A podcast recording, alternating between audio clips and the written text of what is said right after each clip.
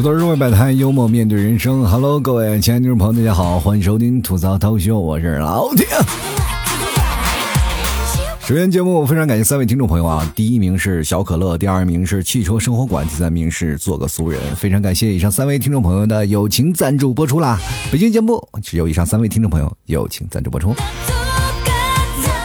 朋友们啊，五二零的表白节虽然已经过去了。那有的人呢，表白成功了，开心的不得了；而有的人呢，就表白失败了。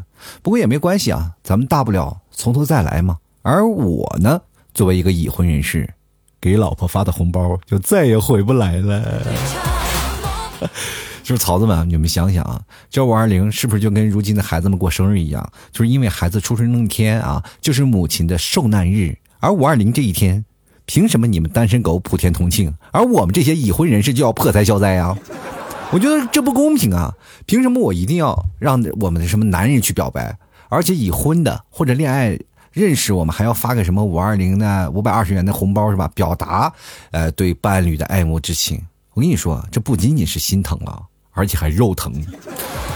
不过呢，我在想一件事儿：从前我们不是经常说说好的咱们是男女平等吗？那为啥呢？女生就不能给我们表白一下子？咱们就不说啊，这个发个五二零了，咱们发个五块二也行。这代表啥呢？就代表你发给我五块二，我就省了五百二十块钱。你给我发，我就不会给你发了。哎呦，没有办法，现在如今这个生活啊，这个经济不太好，所以说已经迫在眉睫了。这五百二十块钱可能是我两个月的生活费。就为了这个女生能不能表白一下这个事儿呢？我跟你们替嫂呀，就展开了激烈的讨论。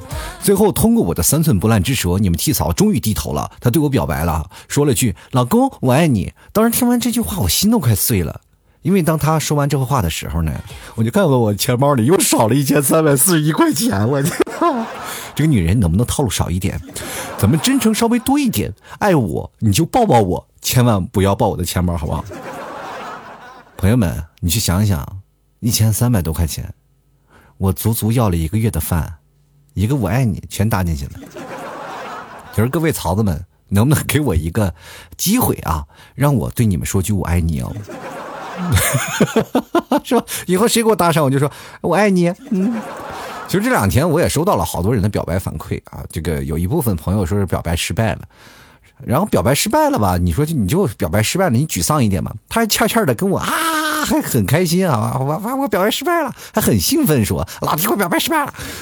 就是我当时就非常疑惑，你说表白失败了，不是就是一件很伤心的事情吗？怎么表现出那么兴奋？是不是这就跟你提前预料好的一样是吧？就是我告诉你啊，这是一种怂的表现，明白吗？一般人勇往直前的人，就是失败了，我们还会再上。但是你很怂的表现，就是你给自己的预期降得很低，明白吗？就是我在表白之前，我就知道我肯定会失败，我铁定会失败。所以说，你自己预想的就是肯定会失败。别人失败了吗？那是痛苦啊，然后大不了再从头再来，是不是？你呢，则会安慰自己说：“哎呀，我失败了，是失败是什么呢？失败就是成功之母嘛。爱情没有了，至少。”是不是还能感受一点母爱啊？其实五二零呢，就比如说像你有五百二十块钱的预算，你怎么办呢？比如说我们可以发发红包去买礼物。那如果表白失败了呢？那就是人财两空嘛，对吧？其实我觉得发红包还好，如果你把钱用来买礼物，然后你就会发现有一些事儿啊，就是比如说你用钱买礼物，对方不接受了。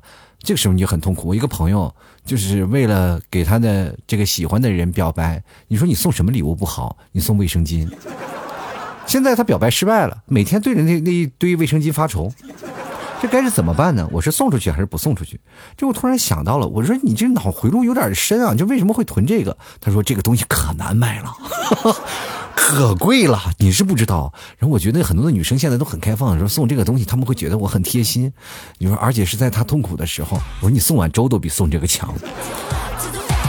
因为五二零嘛，就是说来啊。不过你去想想，说来也奇怪，五二零这天本来应该是晴空万里吧，是吧？小伙们表白完，然后拉着恋人的手，走在热闹的人群当中来回穿梭，对不对？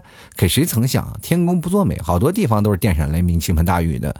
其实那些呢。呃，心怀浪漫的人，其实肯定还在想，对不对？哎呀，你看看我们的爱情，连老天爷都感动流泪了呢。就如果这个时候你把麦克风交给雷公电母，他们肯定擦一下额头的汗，说：“哎呀妈呀，发誓的人太多了，这有点批不过来呀，我这。”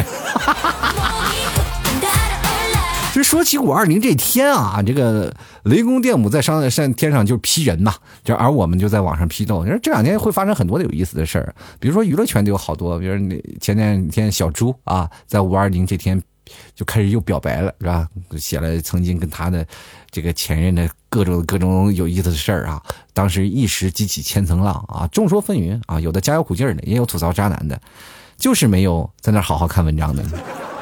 六千字的文章，你能不能好好看看？好歹也是个相当于小论文吧。当然了，我们按照学术的角度去探讨一下啊，还别说真有那种闲的蛋疼的人，真去拿去当学术的去看了，是吧？就他拿着文章去查重去了。你也知道，我们在上学的时候啊，大学论文肯定是有一招是必须要过了那个查重啊，要去过查重。结果那天，呃，罗志祥那个查重重复率呢，达高达了百分之六十二。我真没想到，现在表白都需要抄了吗？恋爱能作弊呀，朋友们！以后我真的呼吁一下啊，就好多的，包括老替子、曹子们，你们现在好多单身的也不要着急，我们现在一起呼吁一下，让那些专家们多写一些关于爱情的论文啊。这个时候呢，你没准儿，哎，这个论文发表成功了以后，还能清理一下我们国家的光棍库存。哎，大家疯狂的抄啊，抄完了就可以了。是吧？然后抄完了以后，我们就可以哇哇哇，我们就表白了。现在好多人表白就是很难说。前两天有好多的朋友跟我说：“老 T，我该怎么表白？”我跟你说，如果你要实在是不知道怎么表白，你要问我的话，朋友收费。如果我收费呢，其实相对来说比较低廉嘛。你给我十块二十块，我乐得屁颠屁颠的。但是我觉得你这个事情，你给我收费了，然后你达到了，还不一定能达到你相应的预期嘛。你说你可能你去啊表白了。结果对方还是不够接受，你过来还埋怨我说老提你埋怨。其实我觉得这件事情闹得我们两个人都不开心。与其这样，你不如把那五百二十块钱的预算呢，把它留下来啊。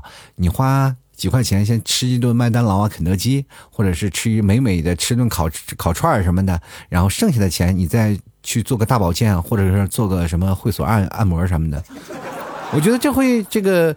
提高自己的身心，而且你发发现好几百块钱那个能够做好长时间。哎呀，我的妈呀，这这个家伙这是高消费啊！说愉悦了自己是吧？又又做了很多的事儿。你说你来一个套餐啊，多少钱？开心不得了。而且你可以，如果你说你颈椎不好，可以做个按摩，天天找一个老大爷，然后你充上五百块钱是吧？天天让你按摩按一按摩一个月，你说开心的不得了。你不仅仅你啊，不仅仅那个。钱花到位了，你也没有感受到那个失败的痛苦，而且你的颈椎还好了，眼明还心还亮了。其实各位朋友，我们首先要做到自知之明嘛。你跟人表白，其实女孩的人际关系大概分为两种嘛，就是有的是可以。不洗头去见人的啊，有的人呢是要洗了头才能见的，而现在绝大多数人都是第三种，就是女孩们洗了头她都不想见那种。朋友们，不要是在乎这些东西，是不是？我们总是要换种思维思想啊，或者会换种这个思路去想一件事儿。谈恋爱真的好吗？不一定真真的好。你表白就真的是觉得你自己不怂吗？也不一定。有很多人觉得自己单身起来也是挺快活的，是吧？我们换种思路就很有意思。就比如说小的时候我在那里。是吧？我挺害怕打针，打针呢就总感觉害怕。然后我爸就跟我旁边说安慰，说没事儿子，打针怕什么呀？你打针的时候，你好好想想我打你的时候，哎，是不是不疼了？我当时一想啊，是是不疼了啊。但是你当时心想，那不是一个概念，一个针扎进去和拿棍子打上去完全是不太一样的，是吧？毕竟是像我爸打我的时候和这个护士打我基本都是一样。护士打针呢，也我也哭，是吧？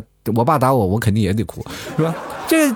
到了本质的结果是没有一样。我当时我爸那个思路就幻想特别快，当时就想，哎呀，这个这个招不行啊，这哭的更厉害了。然后就想，哎呀，儿子，你这样子吧，你看啊，那个护士姐姐就拿那个棉签啊，那是酒精啊，酒精是高度酒精，比你爸喝那个草原白酒啊，那个六十八度的还要高啊。我跟你说，这玩意儿一擦你屁股，你屁股马上就醉啊。当时我就想，哎，真的吗？你看爸那时候喝酒回到家里，你看。醉的时候不省人事，你叫我起床，我我从来起不来吧？对，就这样。我跟你说，你还小，你用这个棉签然后先先把你屁股醉了，就根本不疼。当时那护士也笑了啊，不行，当时给我屁股上咔咔一顿猛猛擦，就是那为了安慰我，那护士费了三根酒千棉签啊，就是怕我喝不醉，知道吗？啊，不是怕我怕我屁股喝不醉，然后打完了。打完了以后，果然效果很好，我哭的声更大了，你知道吗？当时我就想，我说爸，你骗我，这为什么还是痛？啊，我爸还还真的没有想到你的屁股酒量这么好，你知道吗就是换种各种思量思路去想，我们这很多的事儿能想到更加有意思的这个关系当中。所以说，哎，我们不谈恋爱并不是不好，谈恋爱也并不一定开心。你比如像我破财还消灾，是不是？如果要单身的话，我这钱我能干啥不行啊？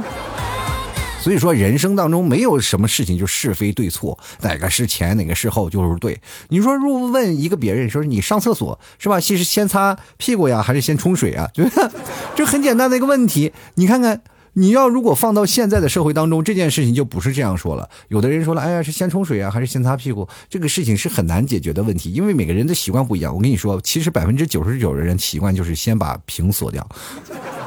是吧？第一时间先把屏锁了，然后再把手机放到兜里，然后再干下一步的事情。对不对？你看这个时时代已经不一样了，这个社会我们在前进，在进步，我们一直在不断的去崇尚外部的一些物质文化。各位，我们仔细思考一下，我们是不是一直在追求一些物质上的东西？比如说，哪怕五二零，我们在表白，我们收到的礼物，我们会攀比，我们会攀比我们自己的男朋友或者是女朋友给送的礼物，或者是表白的心意，或者是我们会。崇尚啊，现在的样貌好看，于是乎在疯狂的 P 图啊，个个你去看吧，朋友圈不是魔图妖就是修图怪的。但是这样的图片也非常越多，但我们完全满足自己的虚荣心。比如说现在很多的知名品牌嘛，啊那些啊奢侈品，我们为什么要穿那些超 A 的或者 A 的衣服？你不就是为了满足自己虚荣心啊？外加还是好看。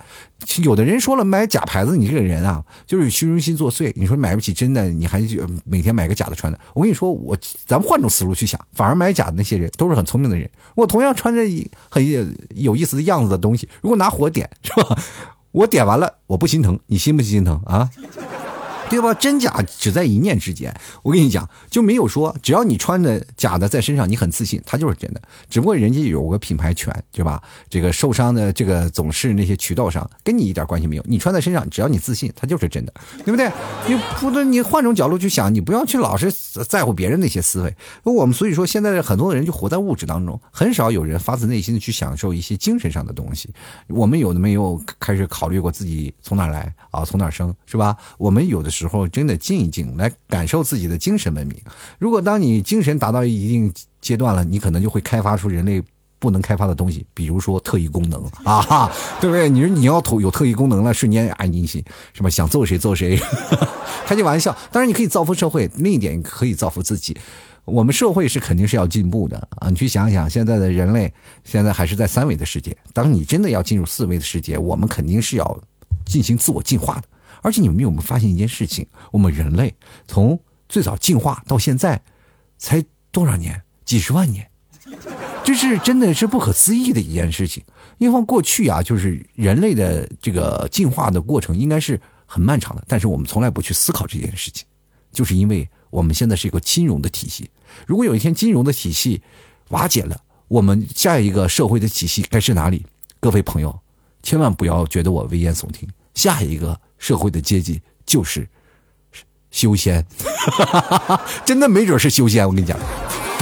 我们俗话说想，我们想的那些神话故事，没准就是一个轮回啊！那些仙神仙们来了，是不是？女娲他们来了，就改造我们人体基因啊！我们于是乎快速的成长，到最后我们还是要走上那条路。于是乎，我们就想，呃，我们现在真的是主人吗？不一定，各位朋友，这个仔细去想想，我没准是所有的，比如说哪些外外星人也那个养的肉票什么的。换种思路去想，你总是感觉很多很有思奇奇怪怪的事儿。这两天我是总是在换着不同的。角度不同的思路，在想我们现在人啊，或者想我们现在生活这件事儿，总是能感觉有意思的事儿特别多。就是我们还会存在一件什么事儿？就比如说现在我们换种思路去想啊，就比如说我们经常会比较舔狗，就是喜欢给喜欢的人疯狂发微信，说是啊喂你你在吗？你在吗？是吧？现在男生不是就有什么啊非常有一一个厉害的功能，就是哄睡功能，只要你一发信息，对方马上睡觉，是吧？就是我们现在会非常厉害。但是你如果发现了一件事儿，就是比如说男方女方他们产生一种异地恋的关系啊，比如说男生是在这边，女生在另一个城市，两个人是恋人，恋人在关系。最有意思的事情就是，这个男生又希望这个女生跟他长期在一起，但是又不想让这个女生离开他。于是乎呢，他就疯狂，就是最早以前我们爱上一个不喜欢自己的人，就是可以哄他们睡觉。但是如果是自己的异地伴侣，我们也会哄他睡觉，对吧？就疯狂的想，哎，你快点睡觉吧，我也睡觉了。然后会疯狂的也安利自己说，我也睡觉了，我也睡觉了，你快睡吧啊！然后对方女生说，哎，那你这么早就睡觉了，这个健康啊，身体健康挺好。于是乎你就睡了。这个时候你就啊会心一乐，打开手机，哈哈哈，终于没有人打扰打游戏了，哈哈哈，可以开心了，兄弟们开开壳是吧？就这个时候，这个每个人的生活才是有了自己的时间。其实我们生活当中是缺乏那个很多的诚实吗？其实不是缺乏，而是我们不敢，是我们有点怂。平时我们疯狂给自己。嗯，就是不喜欢自己的人发微信的时候，不管对方盖子什么，让自己非疯狂的在那暗示，这个暗送秋波。而且现在很多存在了对备胎的一件事情。我跟各位朋友说，备胎这件事情本身就不道德，为什么不道德？但当然我们可以说这是你心甘情愿的一件事但是有的人会利用你的善良，或者是呃稍微给你点机会啊，或者给你点这个稍微有点你希望，就让你一直囚禁他身边待好长时间。当你有一天真的看透真相了，离开他了。你会发现，你也耗费了你自己的青春，但是对方会在你身上获得了更多的东西，你也没办法去拿回来。其实这个社会当中，我们还要学会眼明心亮。如果不属于你的，我们趁早离开，让他一辈子后悔去吧。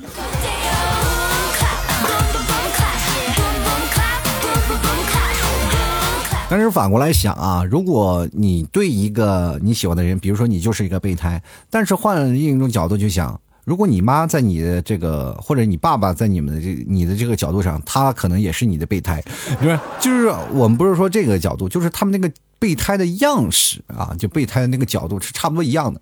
比如说，你爸经常会给你发一些信信息，就说：“哎，孩子在吗？在吗？”然后或者给你发信息，然后这个时候你肯定，哪怕你躺在床上待着，你也说：“哎呀，不在不在。”因为你害怕跟父母的交流和沟通。这个时候呢，因为你存在了很多的事情，这是一种心虚的表现嘛。比如说，我们从小就缺乏对父母的一种信任。以致以致以至于后来我们就产生了一些距离感，我们害怕父母用强权的那个，比如说很强势的口吻跟我们说话，在生活当中，比如说父母想关心你，他们都很强势，哎，赶紧睡觉啊，是吧？你很崩溃是不是？比如说经常我妈跟我说，哎，怎么样？她挺很关心我，然但是她关心我的前提是会骂我半个小时。这个时候，我的逆反心理就来，我说能不能不要骂我？你关心我就好好说，是吧？他就老是嘴硬心软，他从来不承认自己错误。这个时候你有没有办法？然后那个时候，比如说在远的地方，我那个时候在杭州，我爸妈在内蒙的时候，就经常会给我打电话。这个时候我没有办法去跟父母去沟通，我总会感觉挺害怕的，说跟他们沟通会又说什么，又催婚呀，又找对象呀，这些事儿我就很难受，是吧？所以说，当爸妈给你发微信关心你的时候，你总是嫌烦。这就是我们现在这代人。其实我们这代人不太。一样，比如说八零后、九零后这一代人，父母的这个他们的权威比较大。比如说有些时候你质疑你父母的一些问题，你父母就会打你啊，或者是会用另一种方式去鞭策你啊。对不对？他们总是会想，哎，你这个孩子，你就挑战我的权威了。于是乎，你的父母他们就会有一些别的想法。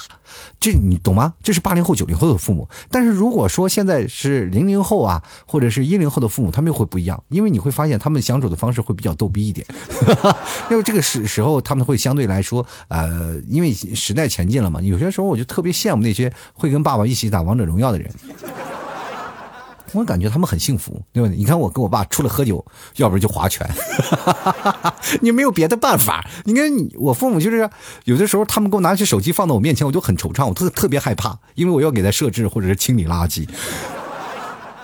你还记得吗？我们在过去的时候还没有现在智能手机，刚出蓝屏手机的时候，爸妈就在那里打麻将，我在那里疯狂的在那不停的发信息，而且我手上至少有七个到八个手机让我群发短信。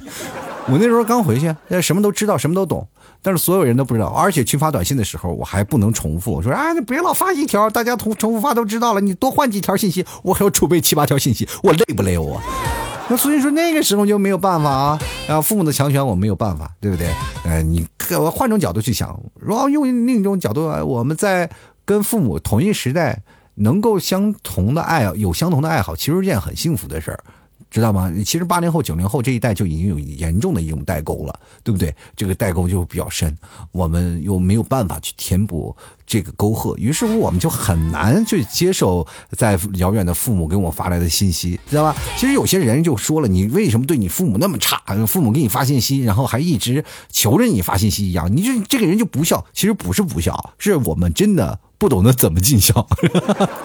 但是我们心里也去想。报喜不报忧嘛，现在年轻人就想跟自己父母报些喜，但是现实生活当中确实特落魄，对吧？别人比如说在吃方便面的，对吧？别人正吃方便面的，对于我们来说，哎，这吃方便面，哎呀，这家伙今年过年是不是吃这么好的东西？谁都有落魄的时候，但是落魄的时候都不愿意告诉自己的父母，是吧？这是希望让自己父母觉得自己还是很安心的。如果你自己落魄了，你父母会说。怎么他说这么苦？赶紧回来吧！说我们不愿意看到，因为我们也不愿寄人篱下。而且有的时候我们特别不理解父母，因为现在年轻人好多，我们可能会觉得父母做一些事情会让我们丢人。你们知道这件事是吗？对吧？就好多人会经历过这样的事儿，就是比如说爸妈寄的东西到你公司里，你会觉得很没有面子啊。说哎，这个村里呢，就感觉我现在很，比如说有的人是村里来的，然后父母寄东西给他，他就会很崩溃。呃，我们都公司有同事啊，就是他爸妈给他寄了很多土特产。寄了土特产，然后寄过去以后，他就就觉得自己很没有面子，然后给大妈打电话大发雷霆。我就觉得你你这个人有什么可说的呢？就是他总是感觉啊自己在这个大城市有优越感。我跟各位朋友千万不要忘本，父母给你邮过来的东西，恰恰是你值得炫耀的资本，知道吗？就比如说我妈从这个内蒙给我邮过来的这个这个羊肉啊，这或者是还有这个牛肉干什么的，我都把它藏起来，我根本不往外展。我并不是觉得丢人啊，我是怕他们吃没了。我多抠啊！这么好东西我不自己吃，对不对？但是有的人呢就是不一样，就是害怕这个父母丢了一些土特产呀，或者拿一些东西。啊，就觉得这父母丢人。我觉得这个事情啊，不管父母到哪里，他都是你的父母。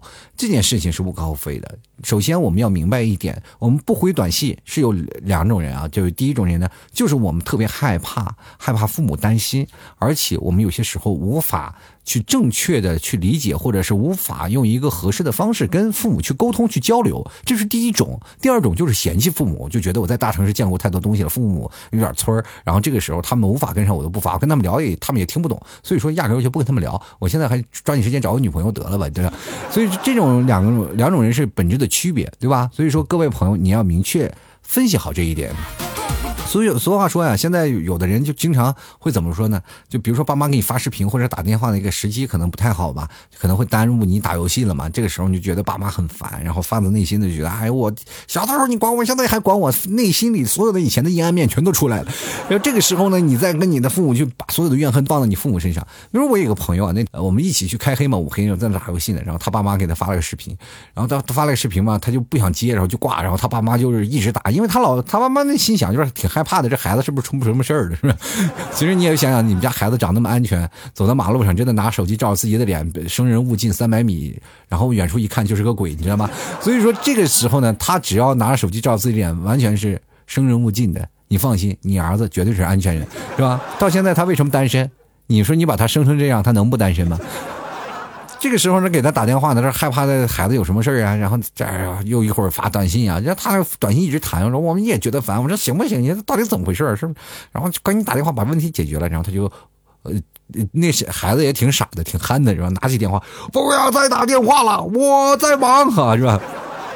其实大家都知道他在打游戏，他会觉得在人生当中会很没面子，没有办法跟这件事情说啊，他就很发很崩溃。比如说我在平时发微信的时候，我就跟他们处理方式不一样。比如说我在打游戏，我爸妈来电话了，然后我肯定要接起来，我跟他说：“爸妈，我在上厕所哈，给我点时间，我待会儿回给你。”然后挂了第一件事情，我还是要把游戏打完啊。当然这个事情你得看什么事情处理的什么问题，比如说有些时候这个打游戏。对我来说真真的很不重要啊。首先还是要接电话，还是很重要的。再有一点就是，我爸妈可能也知道一个事情，就是这个事情你要是长期做一个局，就有些时候我特别害怕爸妈催婚嘛，在那个时候我没有结婚吧，我没有对象，然后我我为什么害怕爸妈给我打电话？就是他们老催婚，这个事情让我很崩溃啊！一一打电话就是催婚，你打电话就是催婚，有没有女朋友？有没有女朋友？朋友们。这个时候就是昨天问我有没有女朋友，第二天问你今天有戏了吗？我天哪，这女朋友是按天来的，是吧？因为四个日历四个日历的功夫，我就能找个女朋友吗？这女朋友不是天上的肉，一咵嚓就掉下来砸你脚底下了，是吧？不可能啊！所以说这个时候我就没有办法跟自己的父母沟通交流，所以说我根本压根很长时间不跟父母去沟通啊。这个时候是就是害怕烦嘛，我那真挺害怕烦的。呃，不过呢，我父母能够理解，他们如果打不通，他们也知道我很安全。对不对？当然不是我长得安全，就是因为我这人高马大的也挺安全。因为常年在家，但是打不通的他们也不会再打了。因为我的手机有一个局，做了个局，是什么局呢？我常年静音啊哈哈，这个事情不是所有人能做到。但是我发现身边好多朋友也开始做起这个工作。我是常年静音，因为我这个做节目的时候，我害怕我的。声音会出来，所以我手机是常年一直是静音的，没有任何的声音状态。包括现在我的手机已经没有丧失了电话的功能，永远都是未接电话，未接电话永远都知道啊，这个是不是骗子？我不回了。其实有句话说的好，就是什么娶了媳妇忘了娘。其实我们这个事情。按按照现在去讲，因为我已经已婚了嘛，这件事情好多的时候我们在想，就是婆媳之间的关系，不是说你娶了媳妇忘了娘，而是是你在跟你母亲的相对的立场不一样了，因为你自己有个家了，这是嗯涉及到一个分家的问题。比如说你自己成立一个家，你就是一个家庭了嘛。当你成立家庭了以后，你父母还是按照以前那种方式去对待你，你会觉得不太一样了。因为我已经是有一个家庭的人了，虽然我是我是您的儿女吧，但是在你的儿女面前，我们应该有自己的家庭，我们应该互相尊重。但是有的父母翻不过来，他们仍然有自己的权威，依然是骂自己的孩子，哪怕你的孩子五十多岁一样，是吧？这这在内蒙就有几可多，就包括我们在家，我一直以为我自己挨骂比较惨嘛，那时候我都快奔四十的人了，但是我有个五十多的哥被被我姨骂的就崩溃了都。我们几个喝酒喝的就一直低着脑袋说：“哎呀，不能喝酒了，这个要么你姨骂了。”五十多岁了啊，在外头一个老总，你说在那跟我讲这些事儿，我当时觉得很崩溃。我说我看来我的有点暗无天日了，是吧？其实有些时候还有一点，就是父母就屏蔽你，你屏蔽父母朋友圈的时候，就是你其实出于几个原因，就是父母老是管你嘛。嗯，其实我们对于这件事情，我们就比较舔的一件事情，就是我们特别害怕我们喜欢的人、关注的人去屏蔽你啊，去拉黑你。但是我们就无偿的就会把自己的父母去拉黑，然后去屏蔽这件事情，就是很崩溃的一件事，对吧？父母一说，哎，你为什么就会把你的朋友圈蒙呃那个删掉了呢？或者是怎么样？因为父母每天他们可能看不到你人，他会一直看你的朋友圈的动态啊，会看你的朋友圈。但是这个时候，我觉得父母你看朋友圈的动态，你就默默的在那看就好了。然后，但是他总是代入，比如说你这个人很痛。苦啊，这呃，有一点就是你非常觉得不方便嘛。你发任何信息，你觉得你父母看到了以后就会非常不好。首先有一点就是你不能在朋友圈里喊别人爸爸了，是吧？你哪怕喊马云爸爸都不行，你真实的爸爸会很生气。而且呢，有些时候呢，你发一些事情，你发了很多的有意思的事儿，然后你父母就疯狂的，你比如说你今天很难受啊，我有点咳嗽，然后父母就第二天就会把那些你什么肺炎呀、肺癌呀，或者是抽烟不好各种的消息、养生文章都发到你朋友圈。而且有些时候呢，你也很崩溃啊。比如说，你看你的父母朋友圈，然后看完了以后呢，你跟你父母沟通，你会发现一件事情：你发，不管你怎么说，你父母宁可相信这个微信里的微商，也不会相信你。就是你永远在那里说话没有话语权，这就是我们现在当代孩子们的这个比较尴尬的地方。所以说，父母真的跟孩子对等吗？现在这个社会有点难啊。而且你就怕碰到这个朋友圈里的杠精父母，如果碰见杠精父母，你更难受。比如说，你说我的方案被否了，烦死了！这个老板这说，我又要加班了。然后你的父母就说，让你学好好学习，你不好好学习，说提个方案都被否了，我真是太对你太失望了。这个时候你是不是很崩溃？所以说，生活当中这样的父母也很多。其实是一百万的中国式的家庭，就有一百万万的中国式的父母。所以说，在不同类型的父母跟子女的相处模式也会呃有很大的不相同。所以说，因为有些年龄有很大的差距，现在我们跟父母的交流当中，难免会形成一些分歧，还有摩擦。在我们跟他斗智斗勇呢，经常是我们目前的常态。所以说，我们各位朋友建立好一个很好的渠道，其实是一件很重要的事儿。以后不管怎么说，我们也要跟自母啊自己的父母呢，要建立一个很良好的渠道，这样呢，我们才会发现跟父母沟通起来才会更好。其实我们在跟父母聊天的时候，就像我节目刚说的，换一种角度，换一种思路，你会发现能看到不一样的事情。好了，躲到社会摆摊，幽默面对人生啊！如果各位朋友喜欢老 T 节目，欢迎关注老 T 的微信公众号，主播老 T，也可以加老 T 的私人微信老 T 二零一二。喜欢老 T 的朋友呢，别忘了在微信文章最下方有一个二维码进行打赏，打赏前三位的将会获得本期节目的赞助权。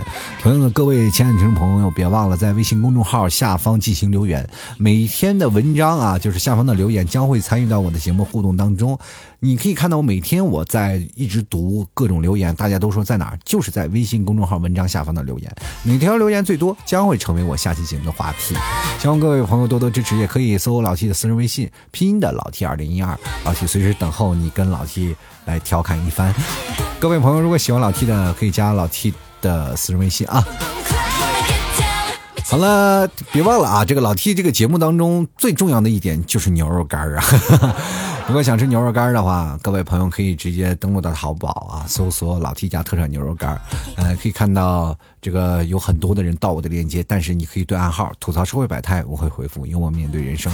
还有一点就可以看到老 T 的店铺名字就是老 T 的节目名“吐槽脱口秀”，这个东西是错不了的啊，所以说大家可以店看到老 T 的店铺名就知道“吐槽脱口秀”就可以了。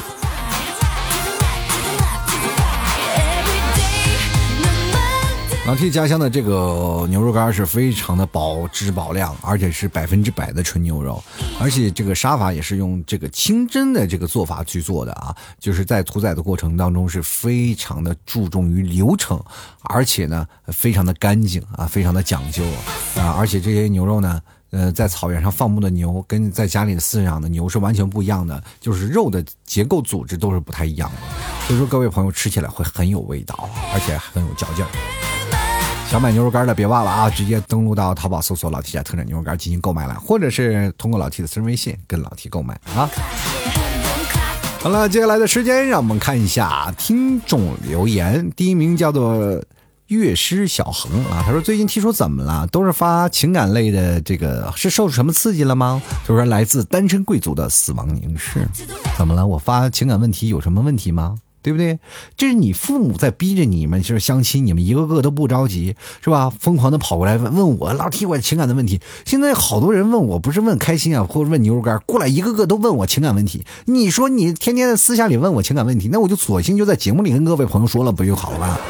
其实这都是好多人啊，就是好。过来跟我私信说老提我情感问题咨询，那索性你咨询我，那我一个个回答你，我不会很浪费时间吗？那索性我就做期节目，让回答你们所有的问题不就得了吗？你说对不对？而且这个情感问题不是我受刺激了，而是我的听众都受刺激了。你看看，每天一个个崩溃的，然后踩这个。披着流星带闪电，咔啦咔啦咔啦就跑过来。老天，我情感受挫了。我这，你说我这个事情我该怎么说啊？接着来看啊，时间过客，他说不知道为什么看到这些就莫名的感到心酸。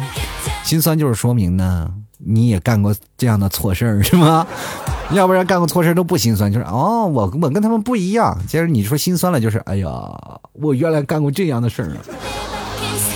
你来看看长江战神啊，他说我就不明白了，有的人非要回信息干嘛？不回难道手痒了吗？不回就不行了吗？呀，你想想啊，本来有人给你发信息啊，就是要打扰你，你偏偏自己入陷阱，这不一样啊，这不一样啊！如果不回信息，可能一辈子都脱不了单子啊！像你这种脱了单的人，就没有权利在这指责任何要脱单的人，你知道吗？在一个迫切想要脱单的人，如果他喜欢的人给他发条信息，他会迫不及待，一晚上睡不着觉，你知道吗？我我经历过这个，就是年少的时候，人生经历过几个阶段嘛。比如说你在最年轻的时候，呃，青春期啊，青春期的这段时间，你喜欢一个人，他给你发条信息，你会一晚上都不睡觉，你会开心的要死，对不对？虽然说对方跟他说，哎，今天你捡你的书掉了，在我手里啊。但是呢，这样的事情也不影响他对自己的想法，都会总总感觉，哎呀，这只是一个开始，这是一个开始，我就有他的信息了，是吧？我有他的电话号码了，那就是从一个暗恋变成明恋了。人生当中有很多这样的事儿。先来看看啊，这个 ZLL 他说，嗯，现在的人呢，那现在年轻的男女都是对父母特呃关心的特别少。自己在十七岁在外面，爸妈每次给我打电话都是会按会聊很久，呃，但是呢，每次都是爸妈让我挂电话，说他们要看电视剧了。老天，你说我是亲生的吗？绝对是亲生的啊，绝对是亲生的。但是你没有电视剧亲啊，就是这样的道理。其实父母也经常看电视嘛，他会觉得有意思。像我爸妈他们看电视也会经常跟我说：“哎，我要看电视了，你别你别走了，我你别不聊了，我走了。”其实我觉得这件事也挺好的，他们有他们的时间，你有你的时间，然后两个人可以真的相处的很久，对吧？你而且是十七岁在外面，你去想想我十七岁在外面的时候，给父母打电话，都那时候都是很长时间才打一个电话。那个时候我们还用插卡的 IC 卡电话，你知道吗？啊，最早以前还是到那个校务部门口那个接个电话，哎。你电话，我他跑下去，喂喂喂，再聊半天，然后后面还有人催你，快点快点挂了，快点挂了，该我们了啊！你们不知道那时候，其实真的电话抢着才响，现在一人一个，真的没有意思啊。进来看君啊，他说了，现在的人的通病啊，父母说多一点就嫌啰嗦，而对喜欢的人就一顿舔。哎呀，反正呢，我是不会这样回我爸妈的信息，但是呢，没有什么的事儿，我不会爱主动给我爸妈发微信，不知道怎么回事啊。其实我也很少主动给我爸妈发微信，就是总感觉这发微信呢，就好多事儿呢，你没有办法说出口。你跟他们怎么讲呢，就很难沟通嘛。就是跟父母去聊这件事情，而且发微信这件事情，就为什么我不愿意给父母发微信？首先一点呢，就是我要发微信呢，我们我就会考虑我父母会不会不愿意接收到我的微信？为什么呢？就是你给他打字儿，他要给你发语音。而且有的时候发语音呢，他又不在状态，是吧？呃，周围比如说比较的人多，但这时候不回你信息，他是不是很尴尬？于是乎他就坐那里回信息。你要知道，让你父母回一条信息，跟你跟他回到一信息，这个时间点是不一样的。比如说你回他一条信息用一几十秒的时间，他回你一条信息用五分钟。要考虑写字怎么样啊？还要会问旁边的人，哎，这个字怎么写？这么他们都是手写打字能不能原谅体谅体谅他们，对吧？如果这个时候我，比如说跟我爸妈。呃，说一些事儿去呢，往往就是在传达一些事儿，就是比如说啊，这个快递我拿了，我妈会说好啊。比如说妈，你拿下快递，然后回来的时候拿下快递，好。然后说快递单号是这个多少？他说他就会，我妈只打三个字发过来，是吧？就你这样的方式，你跟父母的在沟通的方式才好，对吧？呃，而且我们现在年轻人也很不愿意去接收语音嘛，就是我们在接收语音的时候就感觉很崩溃。所以说，要不然有时候打电话，要是发微信的时候，就是传达一些东西，对吧？比如说我跟我妈近几年，近这个一年的时间嘛，我看看我们微信的聊天记录，多数都是什么快递柜的这个复制信息什么的，要不然就是我我给我妈拍的照片，然后传给我妈。更多的时候就是打电话嘛，或者语音通话。所以说，各位朋友，这个现在社会其实进步了，我们发微信少了，就并不代表我们就不孝顺，而是另一种方式表达着对父母的孝顺。你说你跟你父母聊微信，不是让你父母觉得很痛苦吗？对吧？实际上，真的也就是，比如说年龄太跨度太大的父母，他们给你发微信真的很痛苦啊。先来看看周瑜子提啊，他说我从小是放养长大的，体验不到爸妈这种关怀。不过从小时候呢，他们就叫我全名吓唬我，到我现在呢，凶起来就喊我爸全名。他把他烟抢走呢，抢走他的那种说不出的感觉。我朋友和全公司上下都知道，我爸妈的电话就算是老板在开会，我也会接。经历过那一刹那的害怕，什么工作呢，老板都不在乎，更别说是男人。想想小时候。我们只能依靠他们，现在他们就只能依靠我们了。其实说实话呢，你现在就是开始管着爸妈了，对不对？就是从小这爸妈管你，现在你开始管妈妈了。其实我们现在这一代社会当中的人，生活当中方式不太一样了，对待父母的感情也不太一样。尤其是看到父母一天天老去，我们应该特别害怕接父母的电话。其实真的有些时候挺害怕，那一刹那就是接到父母的电话，我总感觉就有种不好的消息。但是每次传来都是一个比较温暖的画面，然后心里提的石头就放下来。不知道这个感觉是从哪个时候开始，就是因为这个时候我也感觉到自己老了。有些时候呢，我妈老是用一种教育的口吻跟我说：“哎，你不要抽烟了啊，你你不要熬夜了。”我说我要要做节目，你这样的话，你死死了怎么办？是吧？我 就老是说这些话。为什么我就觉得，哎，这个事情不是应该我在担心你的吗？所以说这个事情就会变成互相担心啊。这个时候，呃，当你妈骂你的时候，你也总感觉自己还小，但是幡然醒悟，哇，我已经快奔四了。其实这个人生它就是一个经历的过程，只要父母还常在啊，我们就能感受到那种感觉，那种感觉。俗话说，父母在不远游，但是现在每个孩子为了生活都不得不远游。其实我们追求都是物质上的东西，我们为了生活在不断的在社会当中不停的奔波。可是呢，我们。真的很想陪在父母的身边，但是确实代沟太大了。他们有他们的生活，而且我们也应该有我们的生活。只是在两者调剂之间，应该如何去抉择？这只是我们当代年轻人应该去好好去考想的和去思考的一个问题。先来看看 Y Y 啊，他说老 T 啊是这样的，在吗在吗在吗？我回消息是秒回，你问我你回我消息是轮回。这轮回，我想问一下，就是意思是得下辈子了是吧？那既然下辈子了，你还问他在不在不在吗？什么意思？是在等他下辈子给你传个短信说我在啊？你也不怕他吓死你？再说了，就是喝了孟婆汤，你也不记得你曾经发过在吗在吗？怎么着？好，接下来看看修普洛斯啊，他说男生啊要记住自尊，别做舔狗，要加强，要相信啊，强扭的瓜是真的不甜，甜到最后。始终啊是一无所有，与其在一个不喜欢的人身上浪费时间，真的不如多陪陪父母，说不定呢给你介绍个姑娘更适合你呢。哎呀，这个事情好像是父母介绍的姑娘确实是挺适合你，但是呢你得要咬牙跺脚，下定决心啊，你要看破红尘。有些时候呢，这个父母给你介绍的姑娘并不是适合你，而是适合你的家庭。啊，而且你呢，在这个时候呢，你也没有什么抉择的事情，呃，当然了，做舔呢也并不是一无是处嘛。有的人真的能舔到爱情呢，舔到爱情是什么样的感觉？我跟各位朋友讲，就是有的人做到极致，你要舔就舔到极致，不要老是觉得你自尊是个什么东西。舔，有的人舔的就是一点自尊没有，舔到什么程度呢？就把这个女生啊，就舔到到最后了，这个男生离开了，这个女生都不会生活了。他感觉是个残疾啊，这个时候他离不开你，哎，这个时候他会做什么事儿，他都会想到你。人呢，你要要不然你要让一个女生就天天离不开你，要不然就是让她天天想着你，是吧？这多数于是来自于女生喜欢一个男生嘛。如果如果让一个女生天天想你，多数是男生经常出现在她的生活当中嘛。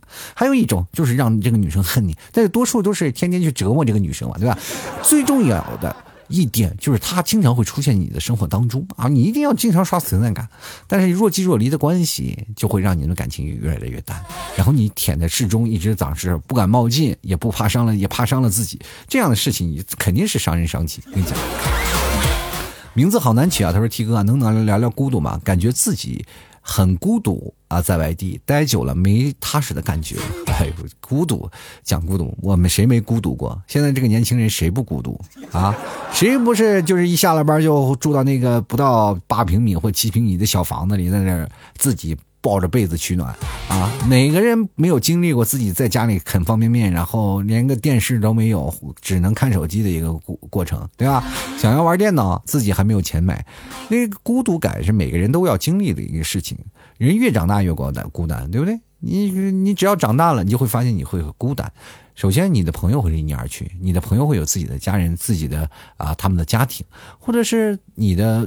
最好的那些什么闺蜜啊，她们也有自己的生活时间。